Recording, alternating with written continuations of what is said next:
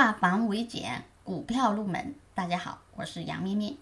今天我们要讲的是多头排列和空头排列。什么是多头排列？什么是空头排列呢？在讲它们之前，我们简单回顾一下，我们以前讲过一套均线系统，分别是五天、十天、二十天、六十天、一百二十天、两百五十天，对吗？还记不记得？那么这一套均线系统，我们当时把它称作为中短期均线系统的相结合。好，今天我们只沿用它的前三根前三根均线来讲。前三根均线是哪一些呢？五天均线、十天均线、二十天均线。什么是多头排列呢？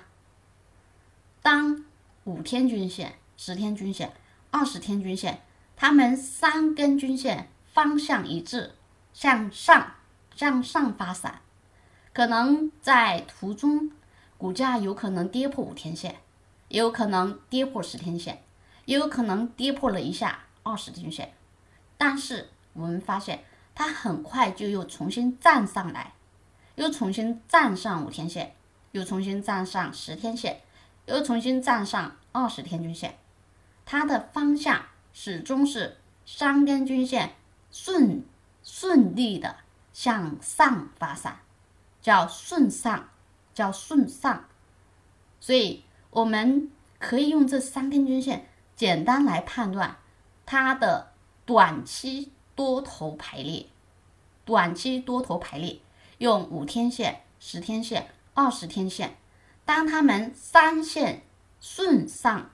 三线顺上的时候，表明这个时候是多头排列，行情看涨。